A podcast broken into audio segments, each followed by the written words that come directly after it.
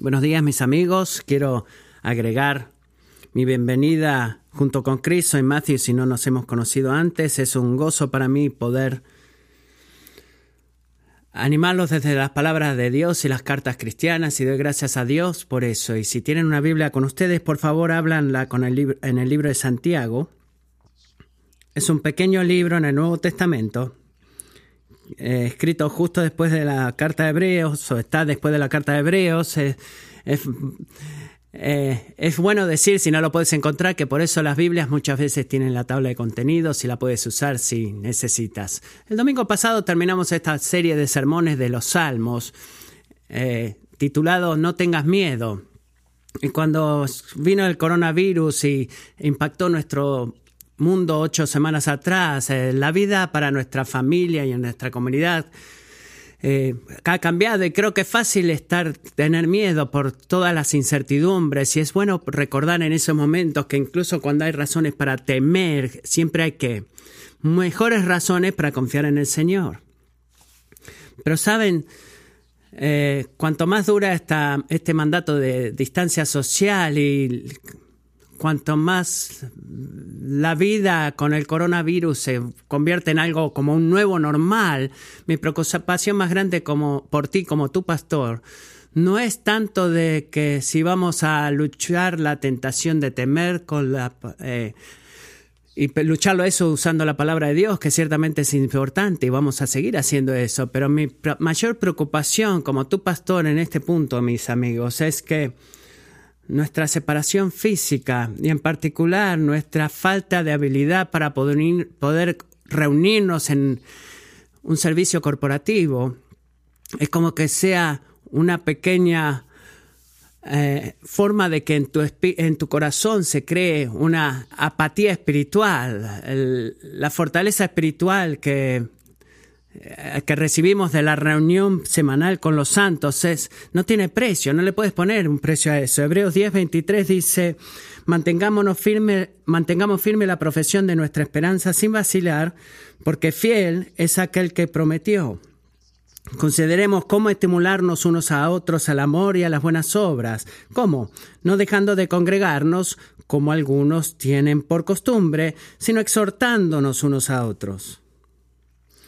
¿Qué vemos acá? Vemos que nuestro Dios fiel nos sigue siendo fiel a sí mismo a través del ejemplo y la motivación de su pueblo. Así que cuando estamos distanciados del pueblo de Dios, creo que es fácil empezar a sentirnos distanciados de Dios también. Comenzamos a, a navegar espiritualmente asumiendo que nuestra relación con Dios está bien, en lugar de de tener al grupo de cristianos a nuestro alrededor que nos ayudan a crecer. Quizás no decides conscientemente alejarte de Jesús.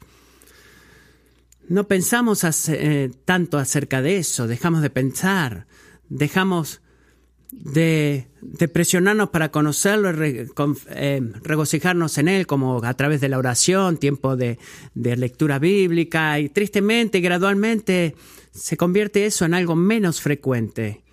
Y quizás tú sabes en tu cabeza que ser cristiano debería impactar la forma en la que tú vives, incluso cuando estás confinado en la casa, pero si eres honesto ahora mismo y en este nuevo normal de la vida, Dios no se siente tan relevante en tu, en tu rutina diaria.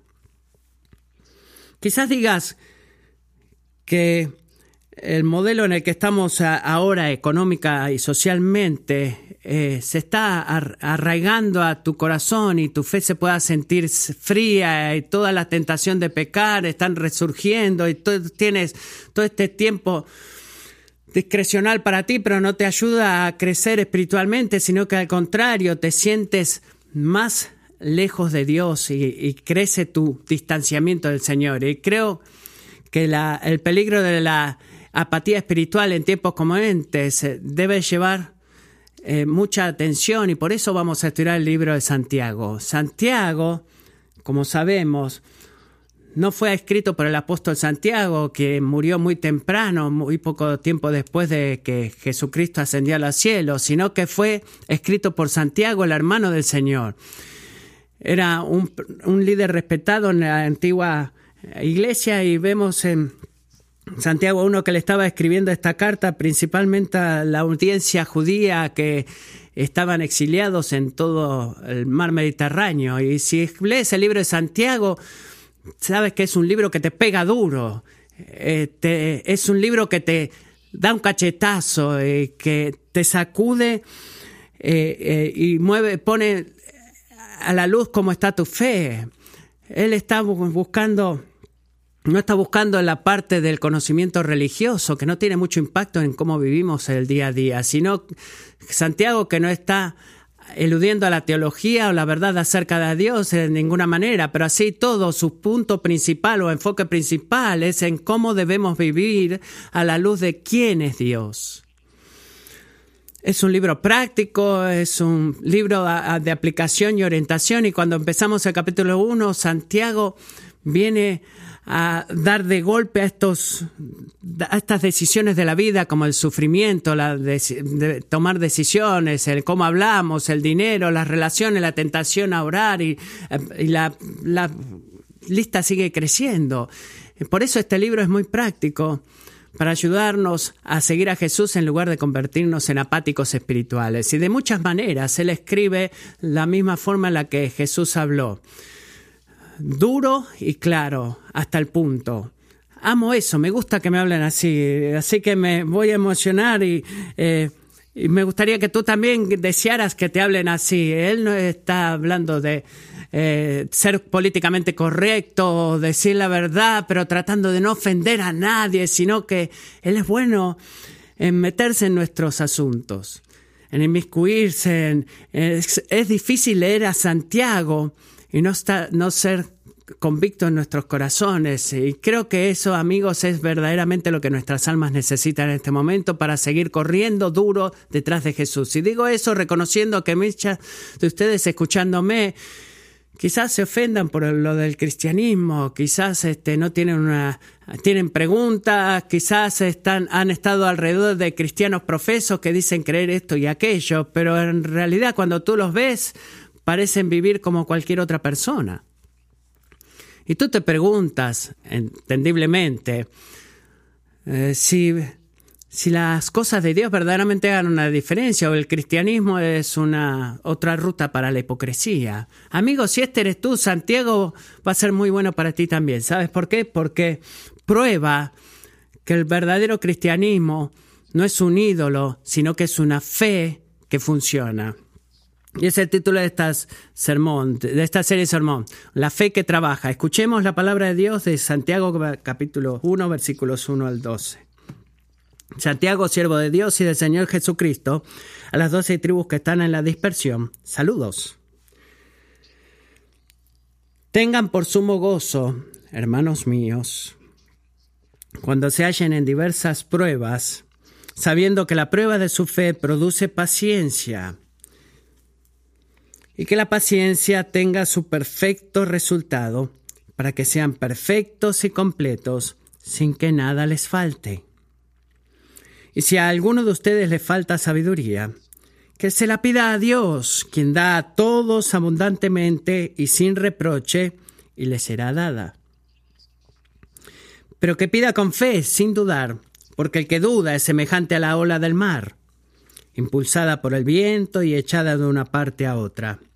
No piense pues ese hombre que recibirá cosa alguna del Señor, siendo hombre de doble ánimo, inestable en todos sus caminos.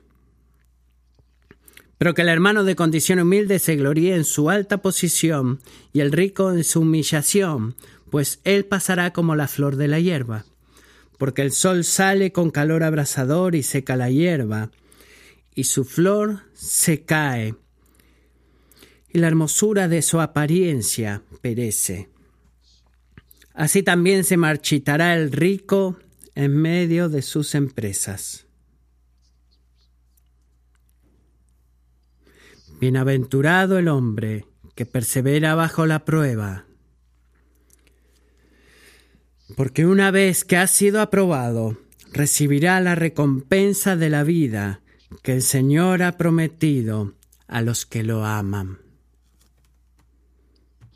Señor Jesús, podrías encontrarte con nosotros ahora mismo, en esta mañana. Confesamos, Señor, que parte de nuestro corazón está espiritualmente apático y oramos, Señor, que por nuestro bien y tu gloria, que tú hagas sacudir algo en nuestro corazón, no solamente la parte legalista de tratar de ganarnos tu amor, tratando más duro, sino que fielmente y diligentemente pelear por la santidad sin la cual nadie podrá ver al Señor, que es a través de la obediencia a Jesucristo. Ayúdame, ayúdanos en esto, oramos en tu nombre. Amén. Amén. Saben, mientras eh, leí este libro, creo que ayudé a mi familia extendida. Por favor, quédense conmigo en un segundo. Siempre disfrutan planeando juegos de guerra y uno de mis juegos favoritos es llamado Tabú. Es un juego de asociación que debes ver que la palabra clave en tu tarjeta sin usar todas las otras palabras relevantes. Hay palabras escondidas que no se pueden usar. Por ejemplo, si la palabra clave es pandemia, eh, la palabra tabú que no puedo usar en mi descripción quizás sea virus o cuarentena o enfermedad o global o influenza.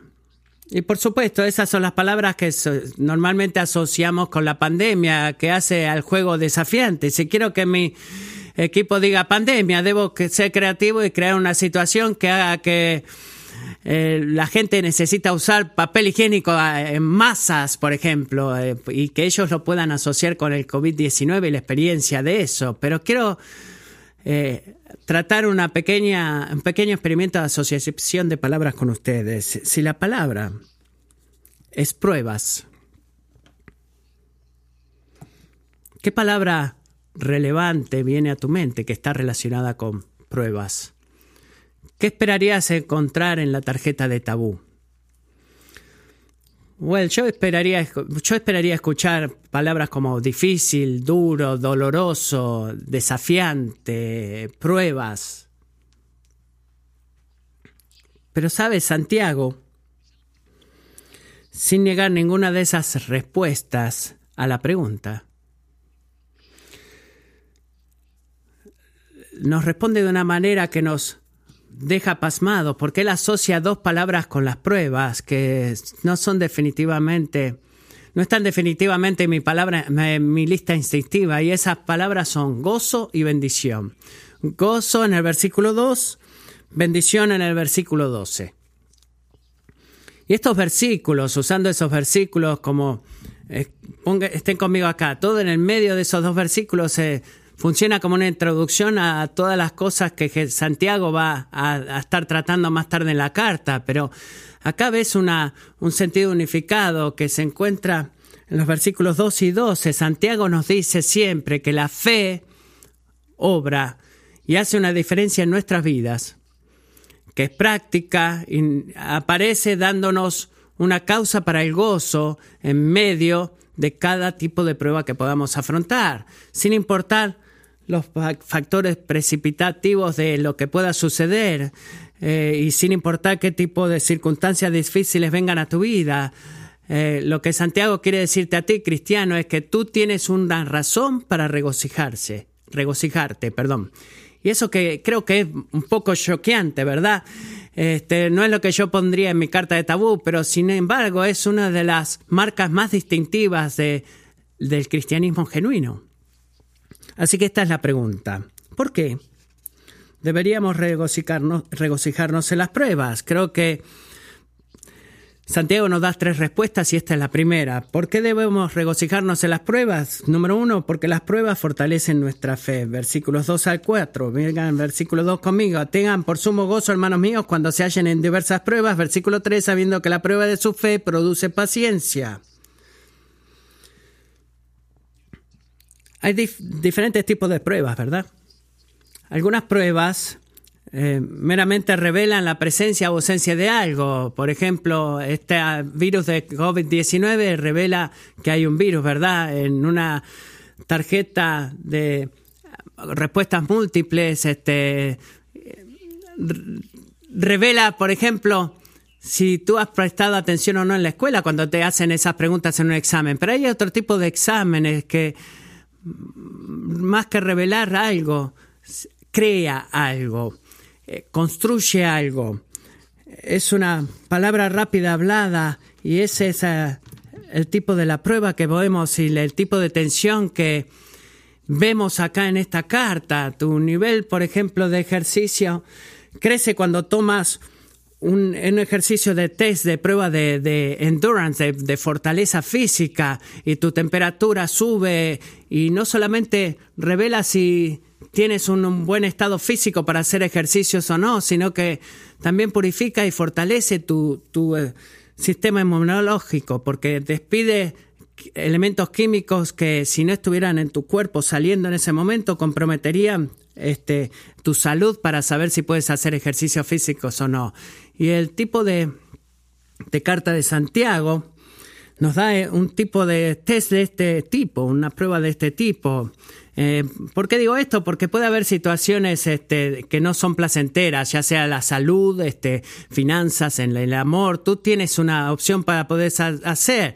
Puedes elegir en perseverar y obedecer a Dios incluso cuando es difícil o puedes lidiar con la prueba en la mejor forma que a ti te parezca. Y cuando escogemos responder de la forma que Dios quiere, algo se produce.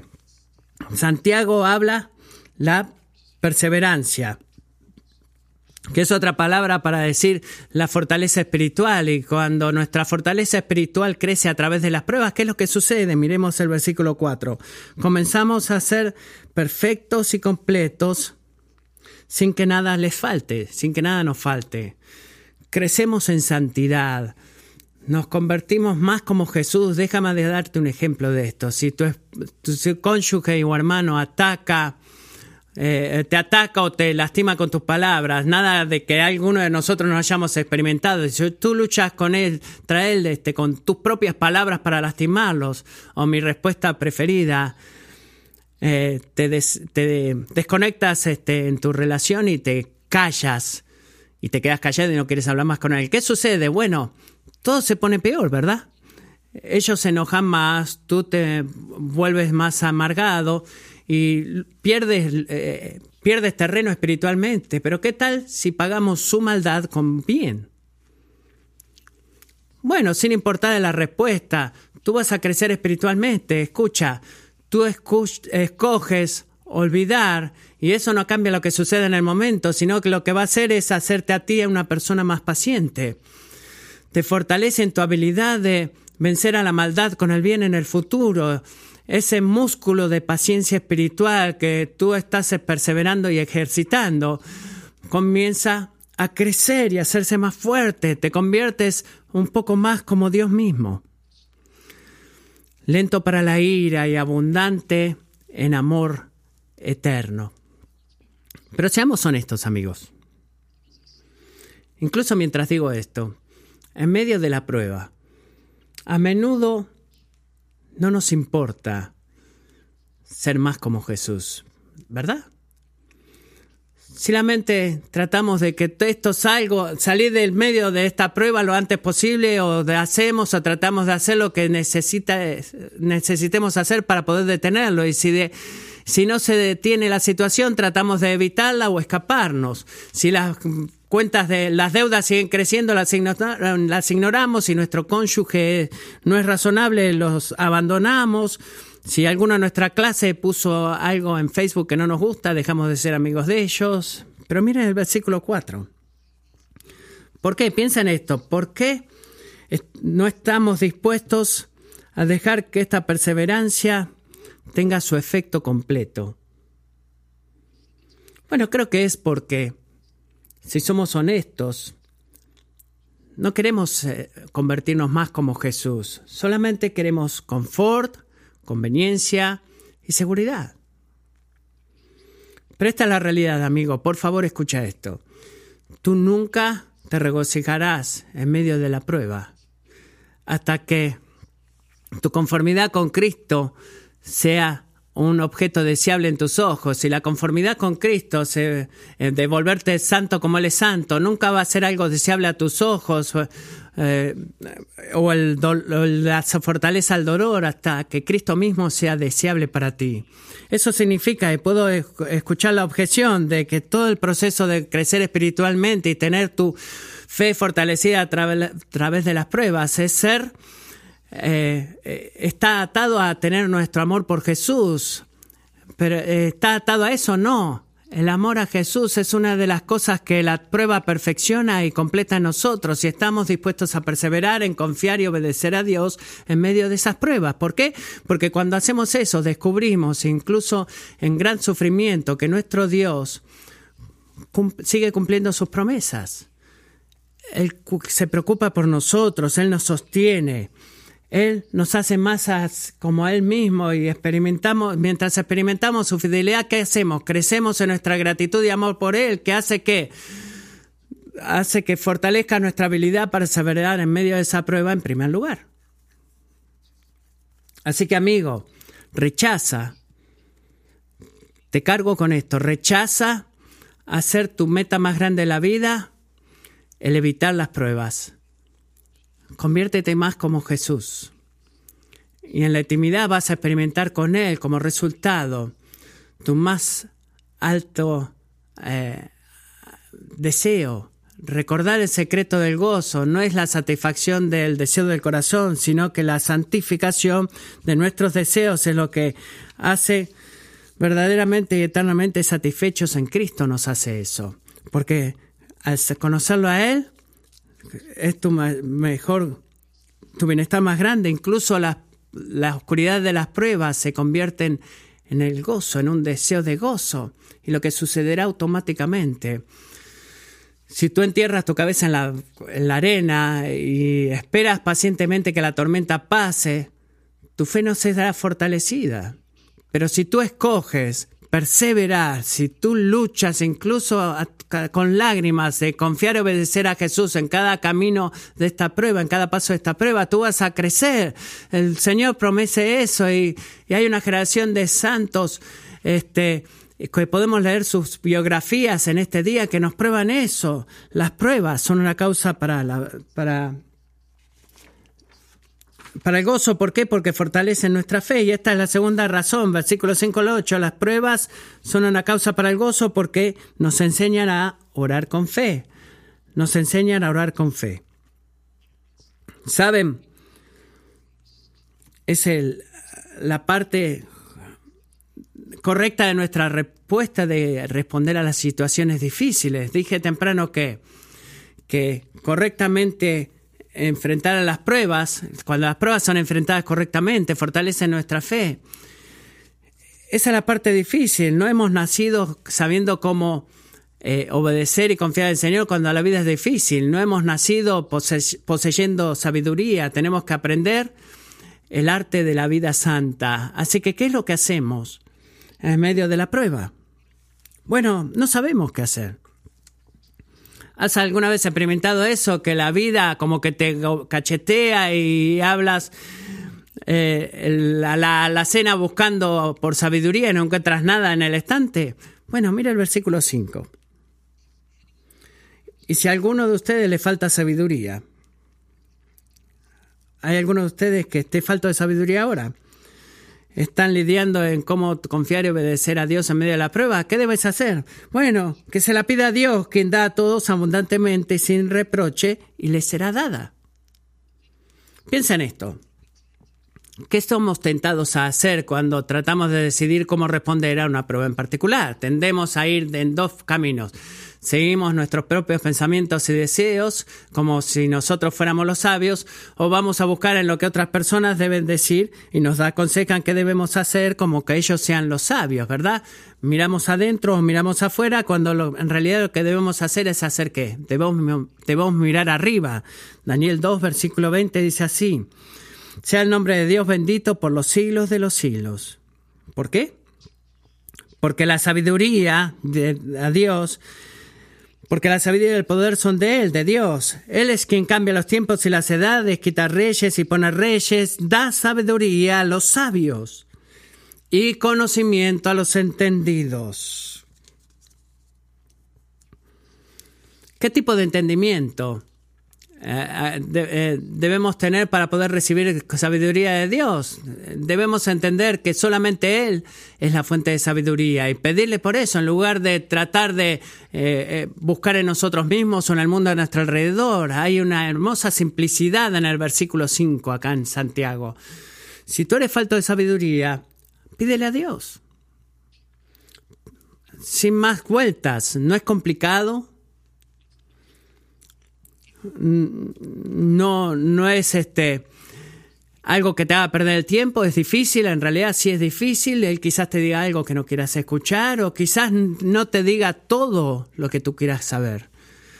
Pero lo que sea que pidamos, cuando sea que oramos y decimos, Señor, dame sabiduría, muéstrame ahora cómo confiar y obedecerte en medio de esta prueba, ¿qué es lo que hará Dios?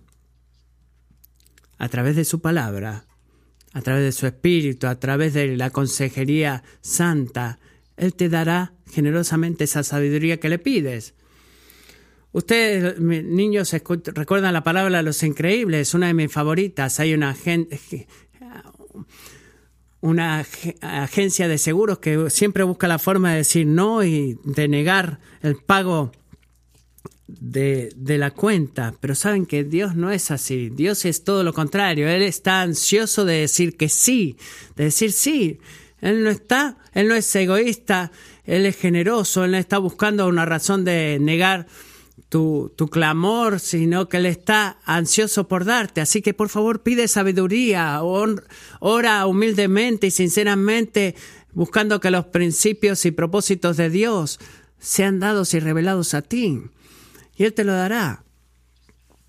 Eh, hay, lo que Santiago dice en el versículo 6, miremos lo que dice ahí.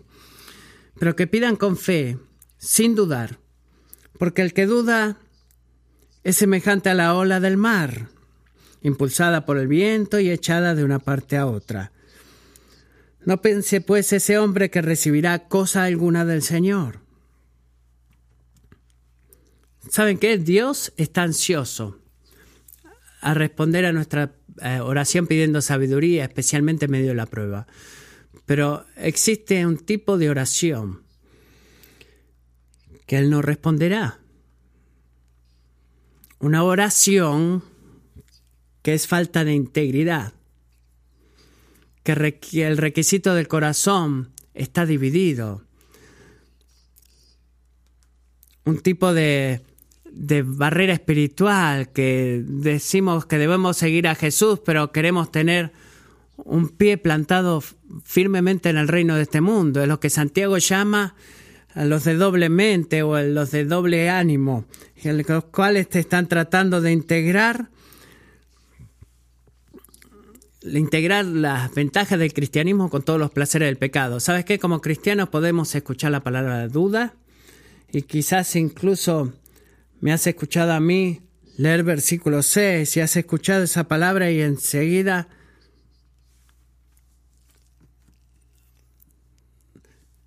escuchaste decir, oh no, quizás en tu mente dijiste, oh no, yo genuinamente confío en Dios, pero hay momentos en los que verdaderamente lucho, mi fe es débil y me siento como el hombre en Marcos 9 que le dice que a Jesús. Dice, yo creo, pero ayúdame en mi poca fe. Él percibía esos dos doble, ese doble ánimo en su corazón. Y ese no es el tipo de duda de la que Santiago se está refiriendo o está hablando acá en el sentido principal. El tipo de duda que Santiago está hablando en el versículo 7 es la actitud que presume que podemos buscar de la ayuda de Dios sin tener un compromiso completo con Jesucristo. Douglas Mood lo dice de esta forma y creo que esta es de mucha ayuda.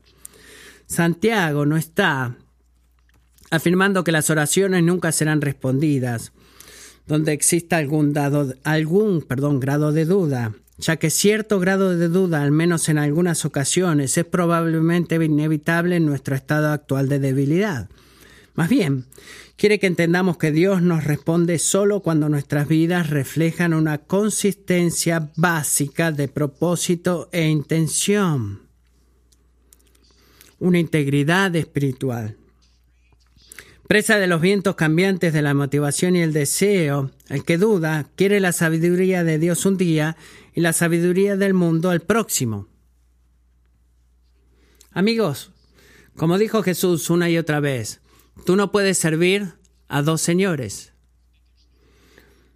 No hay un término miedo, medio cuando se trata de seguir a Jesús y experimentar la sabiduría, la bendición de su sabiduría y su ayuda en las tormentas de la vida. Si tú estás sentado en el medio del camino y tú vas a la religión cuando la vida es difícil y cuando se ve gozosa, siempre vas a estar inestable en todos tus caminos porque vas a estar fluctuando y sé más honesto. Deseos contradictorios vendrán a tu corazón, más todos los cambios y las circunstancias a tu alrededor harán que ¿qué? que seas como un, un barquito en una ola. ¿Has alguna vez estado viendo en dónde esa pequeña parte del océano va, la pequeña ola que se mueve, no puedes decirlo porque siempre es llevada por todos lados, la pequeña olita. En contraste, si tú te metes de lleno con Jesús, tú encontrarás, mi amigo, una estabilidad fuerte para tu alma en todos tus caminos. Las pruebas nos dan la oportunidad de qué? De orar con fe de clamar a Dios por sabiduría, porque decimos y ponemos toda nuestra esperanza completamente por nuestra salvación en Él. Y si tú oras de esa manera, amigo, la respuesta de Dios seguramente será, ¿estás listo para esto? Llevarte a otra prueba. ¿Pensabas que iba a decir eso? ¿Por qué digo eso? Bueno, recuerda, cómo Dios pone en nosotros las fortalezas espirituales que carecemos, incluso la sabiduría. Es como él dice en eh, Santiago 4, él dará pruebas de diferentes maneras para darnos la respuesta y probar nuestra fe, porque es a través de las pruebas que podemos crecer y fortalecernos en la vida santa y en la sabiduría. Así que ora por sabiduría. Pero no digas que Dios no intervino si las pruebas sigue en medio de eso. Quizás sea esa la mejor respuesta que alguna vez Dios te pueda dar para a tu oración. Las pruebas son el gozo de son causa de gozo y nos enseñan a orar con fe, porque son el la causa del gozo, primero, porque fortalece nuestra fe y segundo, porque nos enseña a orar con fe y por último, porque las pruebas revelan la verdadera recompensa de la fe. Y acá nos enfocamos en los versículos 9 al 12, así que miremos juntos. La munición de Santiago en estos versículos es como eh, la salva que abre los Juegos Olímpicos, por ejemplo, que se escuchan una y otra vez, ese disparo para que arranque la carrera de atletismo, por ejemplo, y va a estar hablando una y otra vez como hablamos de la pobreza, de la riqueza y el dinero y todo eso, pero el punto principal acá es que la, la verdadera recompensa de la fe no se encuentra en las cosas en este mundo. Miremos el versículo 9 pero, 9, pero que el hermano de condición humilde se gloríe en su alta posición y el rico en su humillación, pues él pasará como la flor de la hierba.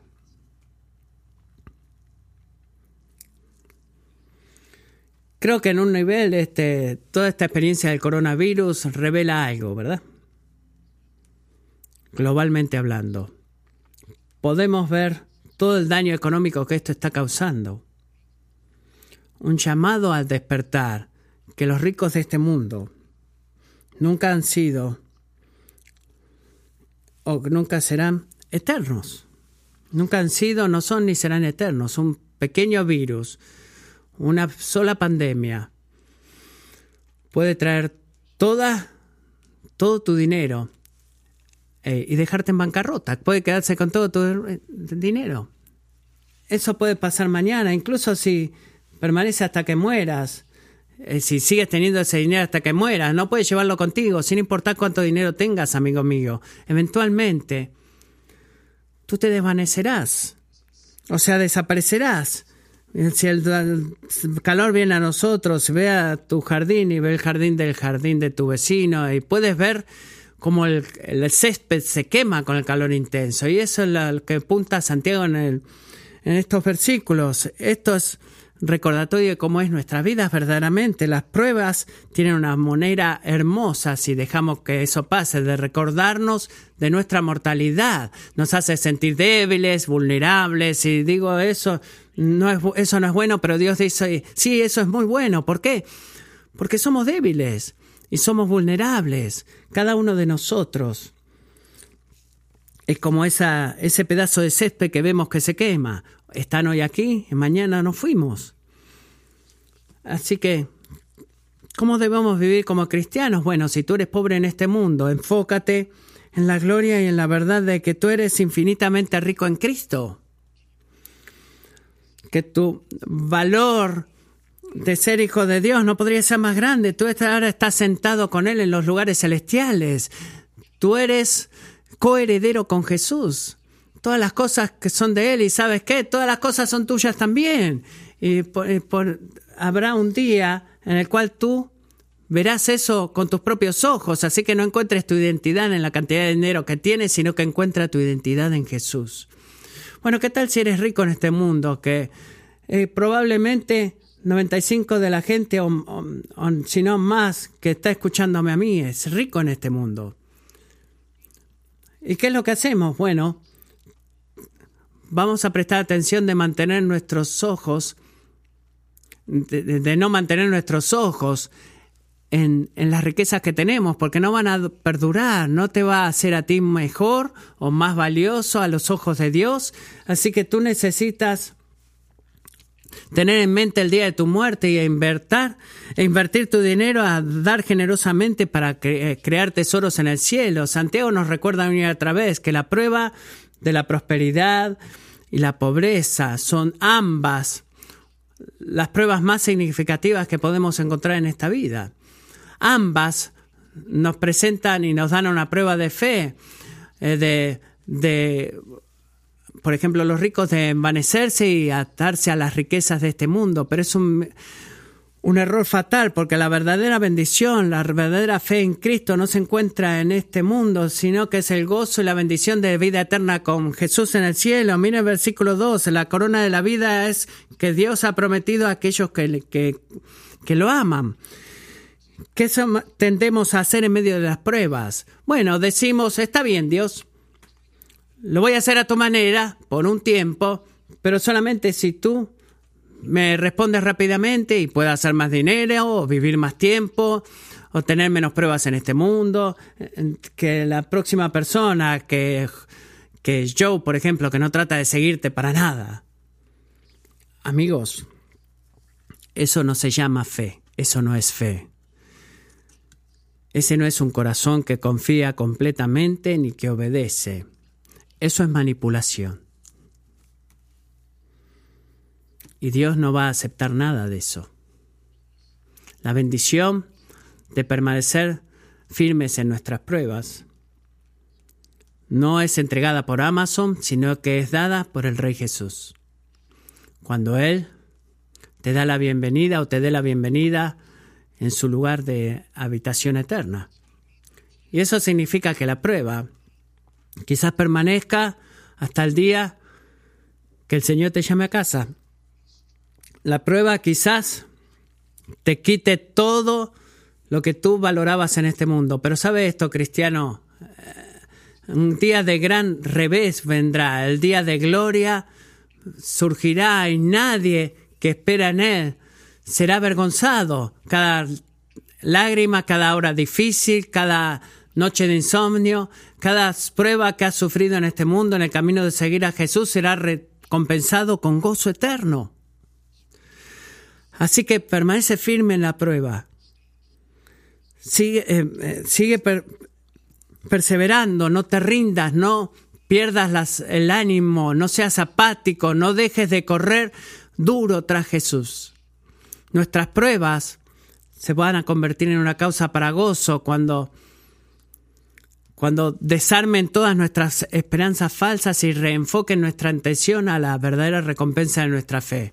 Las pruebas fortalecen nuestra fe, nos enseñan a orar con fe y las pruebas revelan la verdadera recompensa de la fe. Y por esas razones, te digo a ti con Santiago, considera todo el, el gozo cuando enfrentes pruebas de diferentes formas.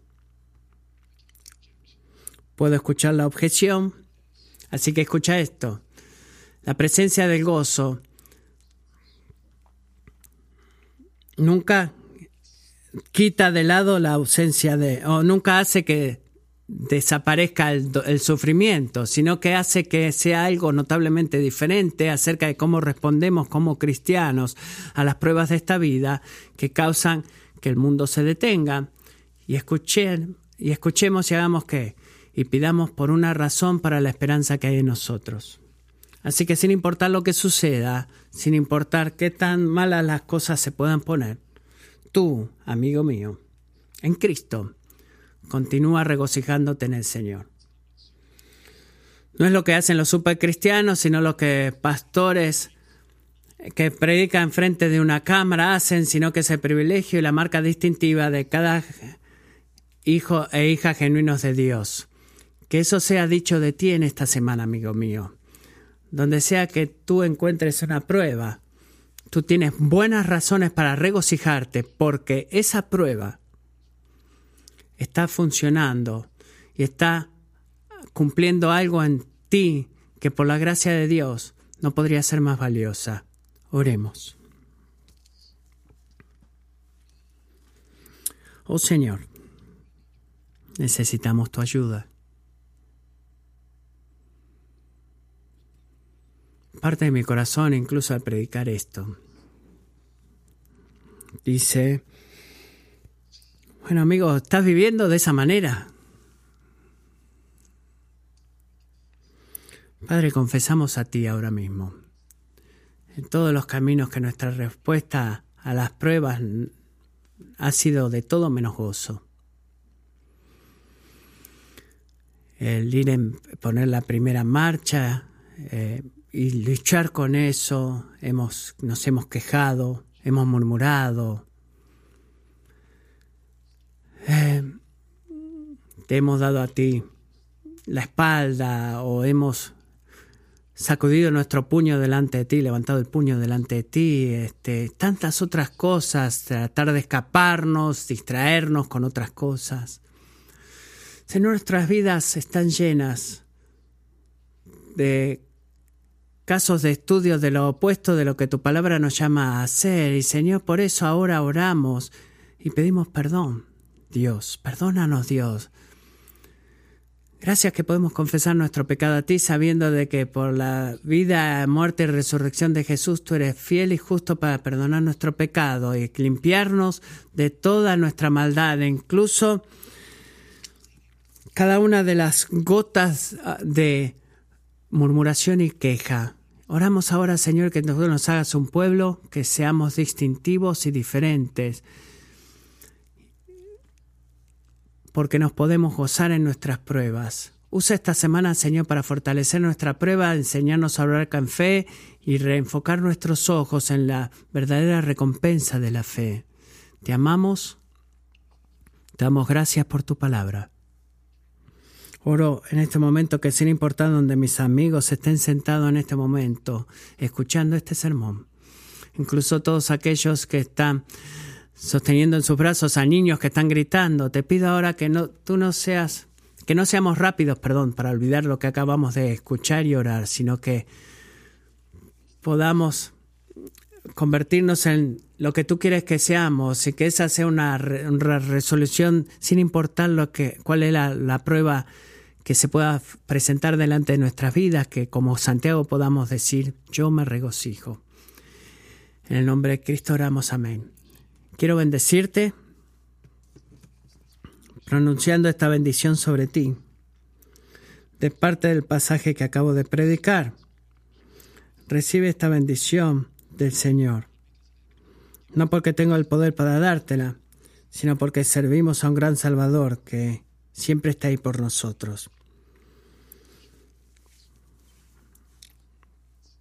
que recibas toda bendición